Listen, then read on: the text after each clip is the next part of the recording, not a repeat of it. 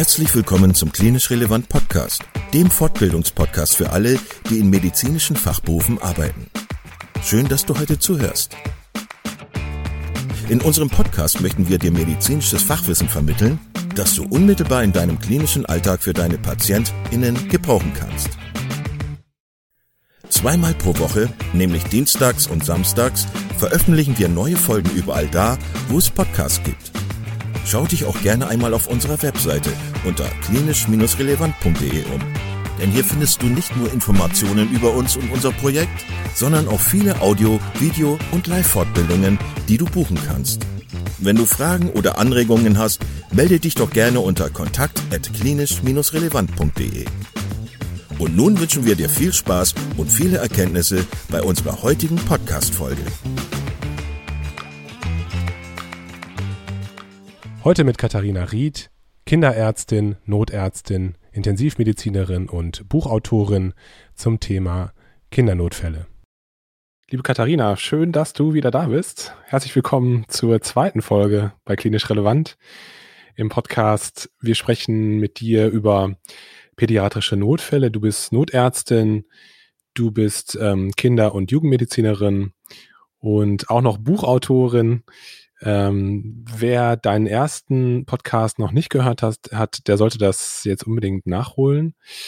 Ähm, da haben wir so ein bisschen drüber gesprochen, was ja, was Kinder besonders macht, wie das in der Ausbildung ist, äh, in der Notarztausbildung, wie die Rettungswagen äh, ausgerüstet sind für Kinder, mehr oder weniger äh, und solche allgemeinen Themen. Heute wollen wir fokussieren auf ähm, das Thema Sepsis und Fieber, Infekte bei den, bei den Kindern und bei den Babys. Mhm. Katharina, vielleicht kannst du noch mal ganz am Anfang kurz für uns festhalten, warum Kinder, kleine Menschen so besonders sind. Also was macht Kindernotfälle so besonders im Hinblick auf die Pathophysiologie vielleicht? Ja, hallo erstmal. Äh, vielen Dank, Kai, dass ich heute wieder bei dir Gast sein darf. Also Kinder ähm, macht besonders im Hinblick auf medizinische Notfälle, dass sie äh, eine bestimmte Trias haben, die man überwinden muss. Sprich, Kinder sind unheimlich zeitkritische Patienten.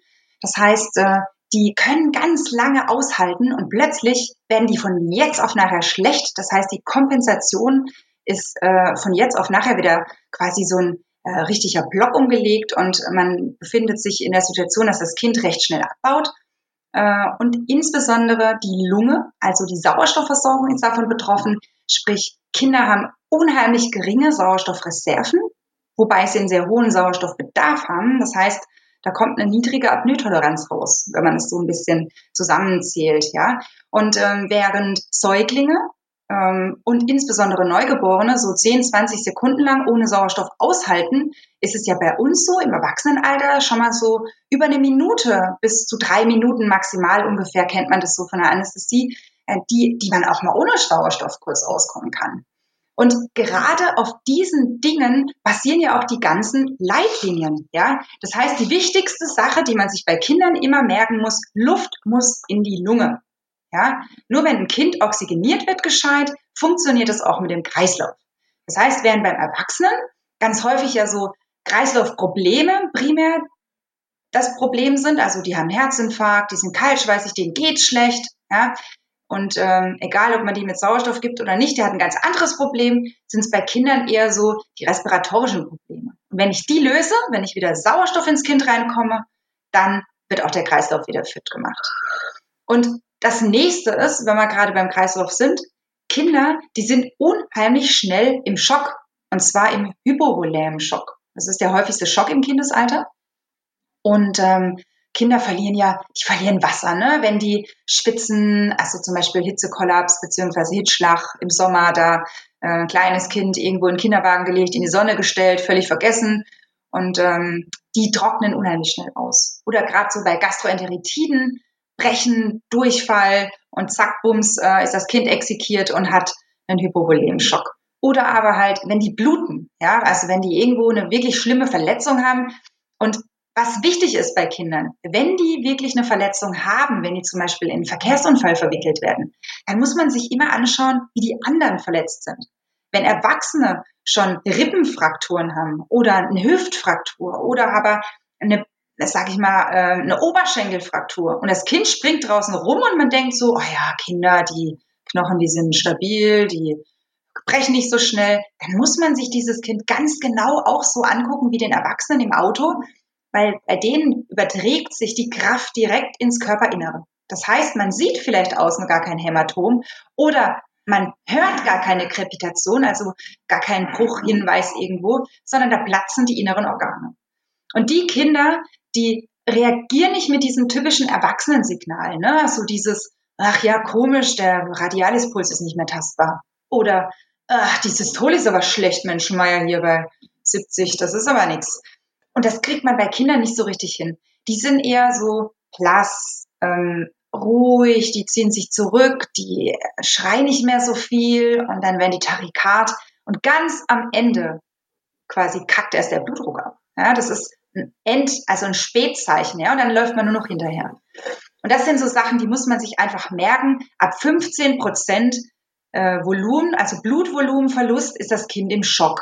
Und beim Erwachsenen sind es 30 Prozent.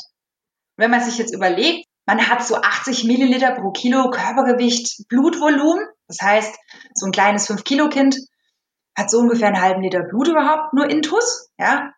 Und wenn davon 60 Milliliter fehlen, tja, dann war's das schon. Das heißt, wenn man einmal die falschen Röhrchen zur Blutabnahme benutzt, dann braucht das Kind in der Klinik eine Transfusion. Wenn man sich das mal in, so ins Gedächtnis gerufen hat, dann weiß man wirklich, da muss man hinterher sein. Und das sind so die zwei Sachen, also zeitkritischer Patient, die sehr wichtig sind. Und es sind halt schwierige Patienten. Ja, man kriegt ja in jeder Fortbildung diesen typischen Satz an den Kopf geworfen, gell? Kinder sind keine kleinen Erwachsenen. Richtig. Die sind nämlich sowohl emotional als auch anatomisch und physiologisch völlig anders als der Erwachsene zu behandeln. Die haben einfach Schiss vor uns. Wenn da so vier Heinis aussteigen, die sie nicht kennen, und die auf einem zugehen und einem helfen wollen, dann wollen die eigentlich nur noch weg. Ja, das heißt, die haben Abwehrhaltung, die beißen, die schlagen, die treten, die wollen weg und die wehren sich auch, bis sie nicht mehr können. Bis zu diesem Punkt versuchen die wegzukommen. Und ähm, ja, bei uns bricht dann meist auch Panik aus, vor allem wenn man keine Ahnung von Kindern hat und bei den Eltern auch. Und dann hat man so ein ziemlich emotional instabiles Szenario vor sich, in dem man dem Kind auch noch helfen soll ihnen. Und die geringe Routine, von der haben wir eben letztes Mal schon gesprochen. Das ist auch ein Riesenproblem. Wie gesagt, 6,4 Prozent aller Notfälle sind Kindernotfälle. Da kann es schon einmal sein, dass einer auf dem Wagen sagt, boah, keine Ahnung, Kinder habe ich selber auch nicht. Jo, also so richtig gehört habe ich davon auch noch nicht von der Behandlung. Jetzt hoffe ich mal, dass der Arzt, der gleich kommt, weiß, was er tut. Ja, und wenn er halt genauso an die ganze Sache rangegangen ist, übergibt dann der Blinde dem Tauben und am Ende leidet das Kind und die drei Dinge, also zeitkritischer Patient, schwieriger Patient und ähm, problematisch mit der geringen Routine, sind die Sachen, die einem dann am, an, am Ende auflaufen lassen. Und die muss man verbessern. Ich, ich habe mir das gerade schön bildlich vorgestellt, wie das ist mit dem schreienden Kind und mit den schreienden Eltern. Und dann äh, kommen, kommen die Rettungssanitäter mit ihren Uniformen und ihren dicken Stiefeln und den Koffern. Und du hast das sehr schön dargestellt. Hm, Thema Fieber, Thema, Thema Infekt, Thema äh, Sepsis. Wie, wie ist das mit den Kindern? Wann haben die Fieber? Also ist das so von den, von den Richtwerten her genauso wie bei Erwachsenen? Äh, erste Frage. Und zweite Frage, wann muss man Fieber behandeln? Also ne, das, wann muss ich was dagegen tun? Also Fieber, grundsätzlich Richtwerte gibt es da tatsächlich. Ähm, man sagt, bei Kindern über dem ersten Lebensjahr hat man dann Fieber rektal gemessen, wenn es über 38,5 Grad Celsius steigt. Wenn man ein Neugeborenes hat, sprich ein Baby in den ersten 28 Lebenstagen, dann hat dieses Kind, sobald die Temperatur über 37,5 Grad ansteigt, also über die Normaltemperatur rektal, ein Problem, Insofern, dass man sagt, oh, oh, da messe ich nochmal nach. Das häufigste ist nämlich einfach, wenn das Kind gut drauf ist, ja, also das ist rosig, das wackelt mit allen Extremitäten, das trinkt und die Windel ist regelmäßig feucht, dann ist das häufig einfach zu dick angezogen. Ja, und wenn man dann nochmal hinten in den Nacken reinfasst und guckt, ach, da ist auch so ein bisschen nass, dann ziehe ich dem einfach eine Schicht aus und macht es einmal, legt es mal trocken und messt dann nochmal nach. Und in der Regel hat sich dann wieder erledigt und alles ist gut. Wenn das nicht der Fall sein sollte, wenn das nicht schwitzt, wenn man wirklich nicht weiß, Mensch Meier, äh, irgendwie 37,5, jetzt habe ich nachgemessen, 37,8, dann ist das ein Alarmzeichen, insofern, dass man wirklich dieses Kind tatsächlich einpackt und mit dem mal zum Kinderarzt fährt, wenn das noch andere Symptome oder Auffälligkeiten zeigt. Also man packt natürlich dieses Kind vorher einmal aus und guckt mal, ob es vielleicht den Legostein vom großen Geschwisterchen im Rücken klemmen hat und sich deswegen die ganze Zeit äh, in Rage geschrien hat und vielleicht deswegen 37,7 Grad hat. Ja, und wenn sie es wieder runterfährt und beruhigt, ist alles wieder gut. Also es ist für Eltern immer wichtig, so einen Fahrplan zu haben, dass man erstmal checkt, Mensch, mein Kind schreit, gut, ich wickel es mal, vielleicht hat die Windel gestrichen voll. Oder vielleicht hat es einfach Hunger, also gebe ich dem mal einen Shoppen. Oder vielleicht untersuche ich mal, ob es irgendwo ein Problem hat. Oder vielleicht hat es jetzt die letzten drei Tage schlecht geschlafen und holt jetzt, braucht jetzt mal ein bisschen Ruhe und ein bisschen ähm, quasi so eingepuckt ein bisschen oder am Körper dran, auf jeden Fall irgendwie einfach Wärme und Ruhe und Zuneigung und dann regelt sich das wieder.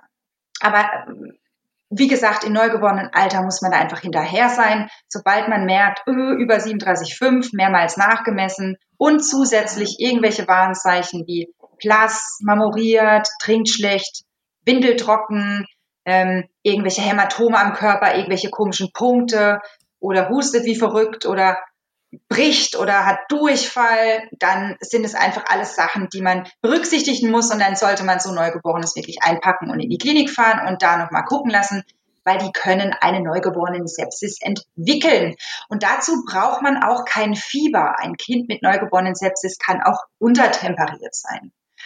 Und die Babys, äh, die so im ähm, Alter unter sechs Monate sind, also schon über das Neugeborenenalter hinaus und unter sechs Monaten, die haben ab 38,0 gelten die rektal als Fieberpatienten. Und das sind so die Sachen, die man einfach sich so im Kopf bisschen behalten sollte. Grob, wann ist Fieber eigentlich Fieber? Ja, dass man, man muss auch übrigens nicht jedem Kind mit Fieber etwas gegen Fieber geben. Das finde ich ganz wichtig. Da ist so ein bisschen dieses, äh, ich gebe mein Kind, meinem Kind sofort was gegen Fieber, weil ich habe Schiss davor, dass es im Fieber krampft. Das ist eine ganz häufige Falschaussage, denn egal, was ich meinem Kind gebe gegen Fieber, es wird trotz alledem krampfen, wenn es dazu bereit ist. Ja, also Fiebersenker beugen keinem Fieberkrampf vor. Dann ist es so, Fieber ist ja an sich erstmal bis zum Beweis des Gegenteils eine normale Abwehrreaktion des Körpers und nichts Schlimmes. Ja, so. Es sei denn, wie gesagt, man befindet sich im Neugeborenenalter oder man hat Fieber ohne Fokus. Sprich, Kind fiebert bis 40 und man findet aber nichts. Also es ist komplett fit. Ähm, und dann sollte man trotzdem sich mal überlegen, warum fiebert dieses Kind. In den meisten Fällen hat es einfach drei Tage Fieber. Exanthema subitum. 40 Grad Fieber, dabei gut drauf, trinkt, isst, keine Warnzeichen. Nach drei Tagen ist alles vorbei. Es hat ein, manchmal auch ein flüchtiges Exanthem und äh, die mhm. Eltern sagen, Hä, jetzt ist es wieder fit, keine Ahnung, was es hatte. Meistens drei Tage Fieber. Sehr beliebt bei Eltern, die machen sich unheimlich Sorgen, weil sie denken, das Kind stirbt gleich, weil es 40 Grad Fieber hat. Nach drei Tagen ist es wieder weg. Aber bis zum Beweis des Gegenteils muss man natürlich bei kleinen Kindern drei Tage 40 mhm. Fieber tatsächlich wirklich mal gucken, woher das kommt. Und dieses Gucken, woher das kommt, heißt auch nicht, dass Blut abgezapft wird. Das finde ich auch immer ganz wichtig. Nicht jedes Kind mit 40 Fieber braucht sofort eine Blutabnahme. Nee, es braucht erstmal Trinken, ja, weil Volumen, also Flüssigkeit, führt dazu, dass äh, man kein Durstfieber kriegt und das äh, Fieber auch mal runtergeht. Kinder über einem Lebensjahr, denen kann man auch mal Wadenwickel machen tatsächlich. Wobei ich immer sage, kennt euch bitte aus und wisst, was ihr da tut. Also zieht eurem Kind keine kalten Socken an, weil im Fieber sind die halt zentral heiß und peripher kalt. Das heißt, die Flossen sind eiskalt, der Rest vom Körper ist warm, der Kopf kann auch mal glühen. Ähm, und bitte keine kalten Socken anziehen, vor allem nicht Kindern unter einem Jahr. Wadenwickel heißt, wie der Name schon sagt, Wickel um die Wade. Also Das ist auch immer so eine Sache. Und zwar, der sollte tatsächlich nicht kälter als 10 Grad von der aktuellen Temperatur, die das Kind gerade hat, entfernt sein. Das heißt, man holt jetzt nicht das Eiswasser und äh, wickelt dem so ein eiskaltes Ding da außen rum. Wobei man sich natürlich auch fragen muss, ob so ein zwei, drei, vier Jahre altes Kind so wirklich Bock auf Badenwickel hat. Da muss man sich was einfallen lassen. Die muss man vorher irgendwie erklären, dass es besser wird und nebenher eine Geschichte vorlesen. Sonst hat man Pech. Und ähm, Fiebersenker sollte man dann geben, also von Fiebersenkern, ich spreche jetzt von Paracetamol und Ibuprofen, das sind die beiden Dinge, die bei Kindern überhaupt erst zugelassen sind, ja. Ibuprofen bei Kindern ab sechs Monaten, Paracetamol sofort, ab quasi Geburt. Und ähm, Ibuprofen sind es dann immer 10 Milligramm pro Kilo Körpergewicht und Paracetamol 15 Milligramm pro Kilo Körpergewicht. Die kann man alle sechs bis acht Stunden tatsächlich sogar auch im Wechsel geben, also im Schachtelprinzip. Wobei es da Studien gibt, die sagen, Schachtelprinzip bringt nichts. Aber es gibt auch Studien, Ibuprofen bringt nicht mehr als Paracetamol. Ähm, wenn man dann sagt, ja gut, so erfahrungstechnisch, Ibu senkt einfach schneller als Paracetamol. Das kann man schon nachweisen in Studien, aber alles andere einfach nicht. Und ähm, man muss sich immer bewusst sein, wenn man das gibt, dann sollte man das dann geben, wenn das Kind einfach schlapp wird. Weil man möchte durch die Fiebersenker erreichen, dass das wieder trinkt, wieder rumguckt und ähm, wieder was zu sich nimmt. Von der Applikationsform ist es wahrscheinlich egal, ob es jetzt Saft ist oder, Vie äh, oder, oder Zäpfchen oder, ne, also wie es halt gerade reingeht wahrscheinlich. Richtig, genau. Du sagst es schon so schön, wie es gerade reingeht. Nicht jedes Kind hat Bock auf Zäpfchen und äh, erst recht nicht jedes Kind hat Bock auf Saft. Da finde ich aber, spielt auch ganz viel, das klingt jetzt blöd, ja, spielt auch ganz viel so diese elterliche Ruhe äh, so ein bisschen mit rein. Das heißt, wenn man selber schon in Tränen ausbricht, weil man seinem Kind gleich ein Zäpfchen stecken muss, dann merkt das Kind das. Ja, dann hat es erst recht keine, kein, kein, keine Lust auf Zäpfchen. Und ehrlich, ja, wir wissen alle, wie das war. Zäpfchen in Poppers fanden wir alle blöd. Ja, aber ich glaube, wenn man dem Kind erklärt, hör mal her, so klein es auch ist, bei Säuglingen natürlich nicht, aber bei Kleinkindern, denen kann man schon so ein bisschen vermitteln, hör mal her, du kriegst jetzt das Zäpfchen, dann wird's besser. Und nicht, Klein Mia, möchtest du jetzt das Zäpfchen haben?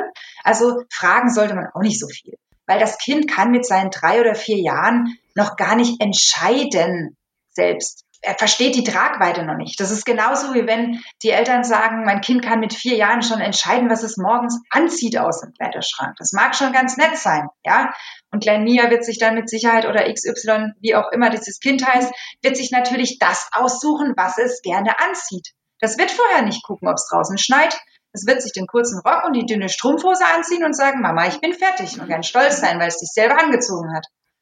Und wenn man diesen Kindern natürlich dreimal im Jahr in der Kinderklinik aufschlägt mit einer Nierenbeckenentzündung, liegt das eben daran, dass das Kind mit vier Jahren schon selber entscheidet, was es morgens anzieht. Und da muss man sich auch immer so ein bisschen an die Birne fassen einfach und sich überlegen, ob das wirklich so viel Sinn macht. Und da muss man tatsächlich die Verantwortung für sein Kind auch mal übernehmen. Du hast gerade schon angeschnitten, ähm, Diagnostik bei Fieber, Fokussuche und so weiter. Wie sieht das bei kleinen Kindern aus? Also Blut, hast du schon gesagt, muss gar nicht sein, First Line. Ähm, wie sieht so eine Fokussuche typischerweise aus?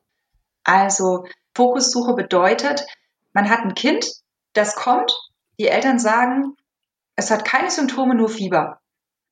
Dann muss man als Kinderarzt in alle Öffnungen gucken, abhören, Bauch abtasten und bei Kindern unter einem Jahr auch Urin gewinnen.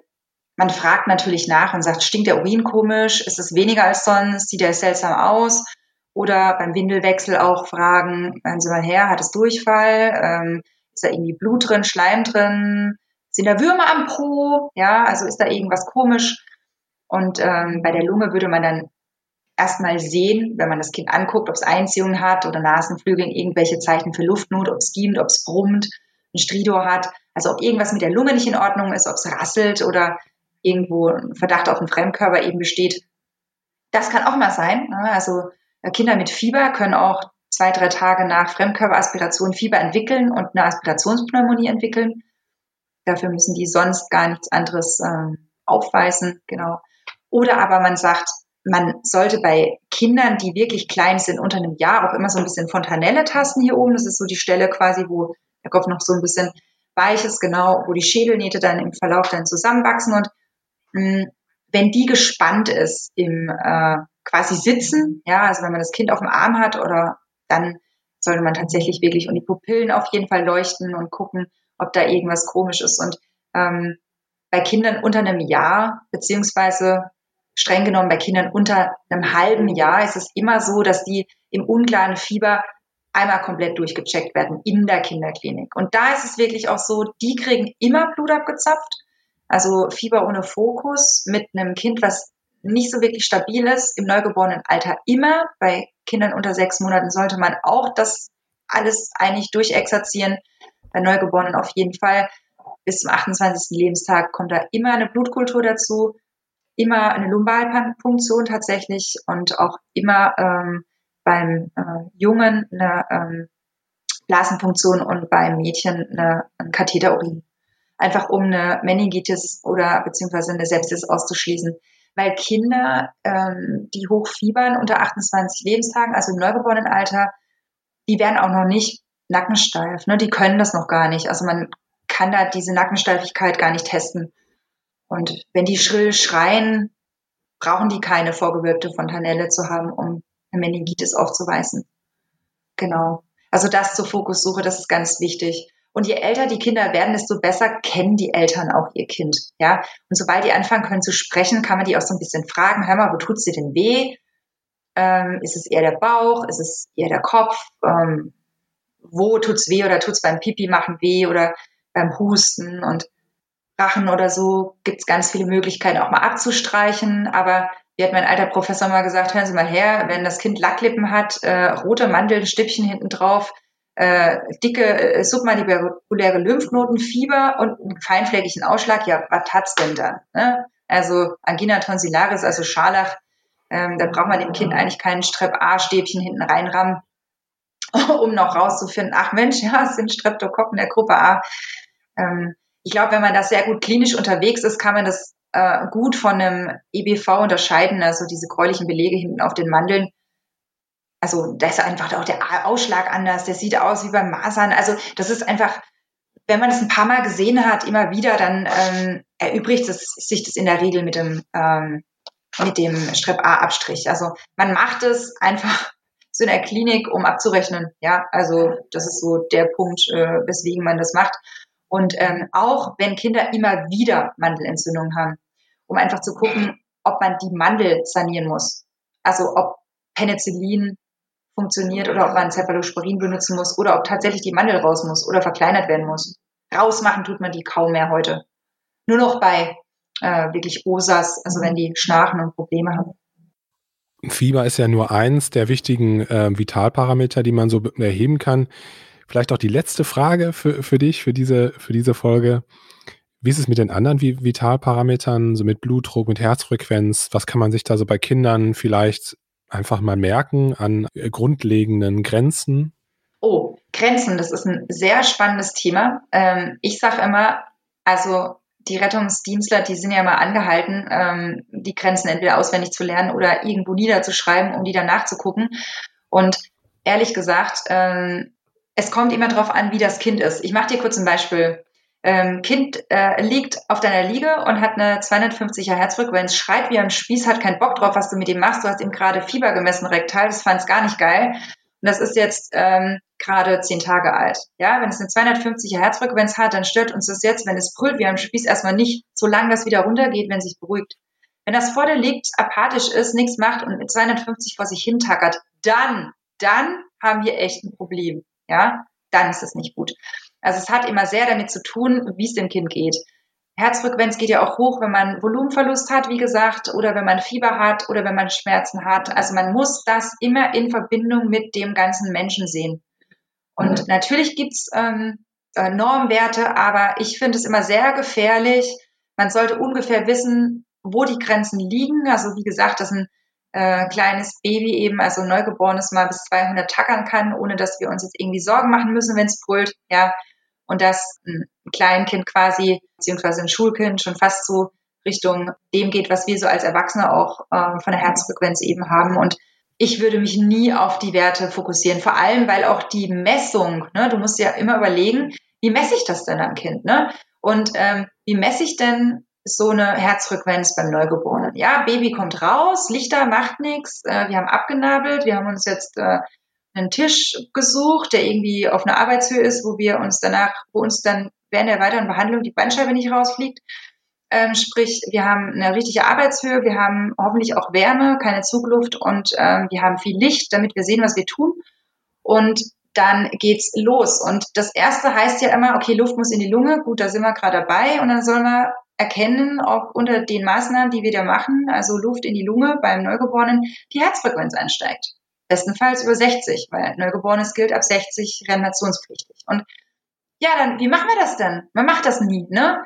Früher hat man an die Nabelschnur gefasst. Jetzt, wenn der einer, der das nie macht, an die Nabelschnur fasst und dann ungefähr schätzen soll, wie schnell ist denn da die Herzfrequenz gerade? ja, keine Ahnung, ne? Also wenn man das nie macht. Und genauso, ähm, dann ist man gerade am Bebeuteln, man ist noch alleine, der andere sucht wie verrückt in den Koffern nach dem Zeug, was man da in die Richtung schreit, ja.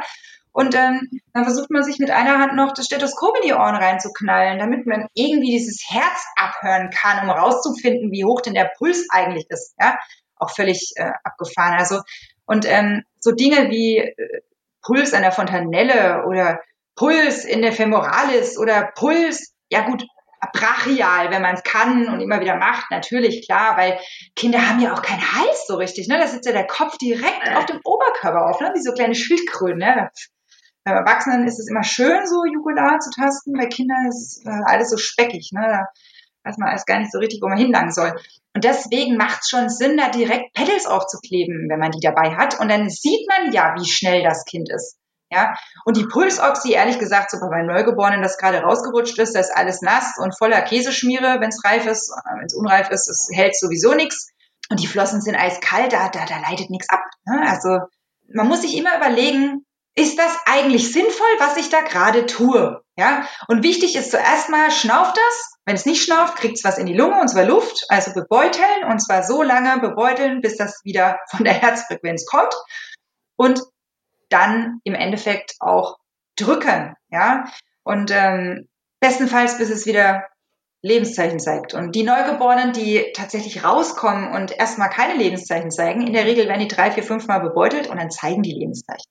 Das ist das Schöne bei Neugeborenen. Das kann ich immer wieder sagen. Als Notarzt zur Geburt, Geburt ist was Wunderschönes da draußen. Ja, habt keine Angst diese Babys draußen auf die Welt äh, quasi zu begleiten aus der Mutter heraus, wenn es gar nicht mehr geht, wenn quasi schon das Köpfchen unten rausguckt, dann ist ja so, dass man nicht mehr abfährt, sondern sich vor Ort alles schön macht, perfekt dafür, dass man dieses Kind, wenn es rauskommt, ideal behandeln kann.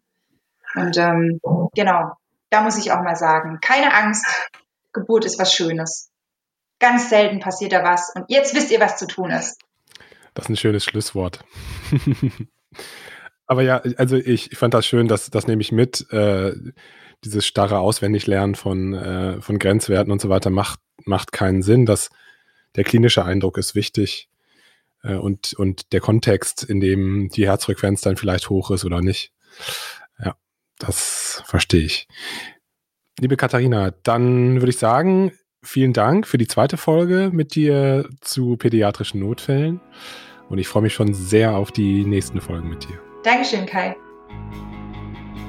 Vielen Dank, dass du heute wieder zugehört hast und unser Gast gewesen bist. Wir hoffen sehr, dass dir dieser Beitrag gefallen hat und du etwas für deinen klinischen Alltag mitnehmen konntest. Wenn dem so sein sollte, dann wie immer gerne der Aufruf, teile doch diesen Podcast mit deinen Kolleginnen und Kollegen, damit auch andere davon profitieren können. Und du darfst uns natürlich auch eine positive Bewertung bei Apple Podcasts hinterlassen. Wenn du mal Lust hast mitzumachen, denn wir verstehen uns ja als eine offene Fortbildungsplattform, dann bist du ganz herzlich eingeladen, dich zu melden unter kontakt.klinisch-relevant.de. Vielleicht gibt es ja ein Thema, das du ganz spannend findest und wo du dich besonders gut auskennst. Und dann würden wir sehr gerne mit dir sprechen. An dieser Stelle der Hinweis noch auf unsere Social Media Kanäle und unser Newsletter auf www.klinisch-relevant.de. Und es gibt wieder neue Kurse auf unserer Fortbildungsplattform. Das Ganze ist natürlich nicht nur für Ärzte, sondern auch für Physiotherapeuten, für Pflegende, Ergotherapeuten und für Logopäden konzipiert. Beachte auch, dass du einen 5-Euro-Gutschein bekommst, wenn du dich in unsere E-Mail-Liste für Newsletter einträgst. Dann kannst du mit diesem Gutschein in der Fortbildungsakademie einkaufen, denn da gibt es viele spannende Beiträge. Schau dich doch einfach mal dort um. Also, ich wünsche dir jetzt eine gute Zeit und freue mich schon, wenn du beim nächsten Mal wieder einschaltest. Pass auf dich auf, bleib gesund. Bis zum nächsten Mal. Ciao.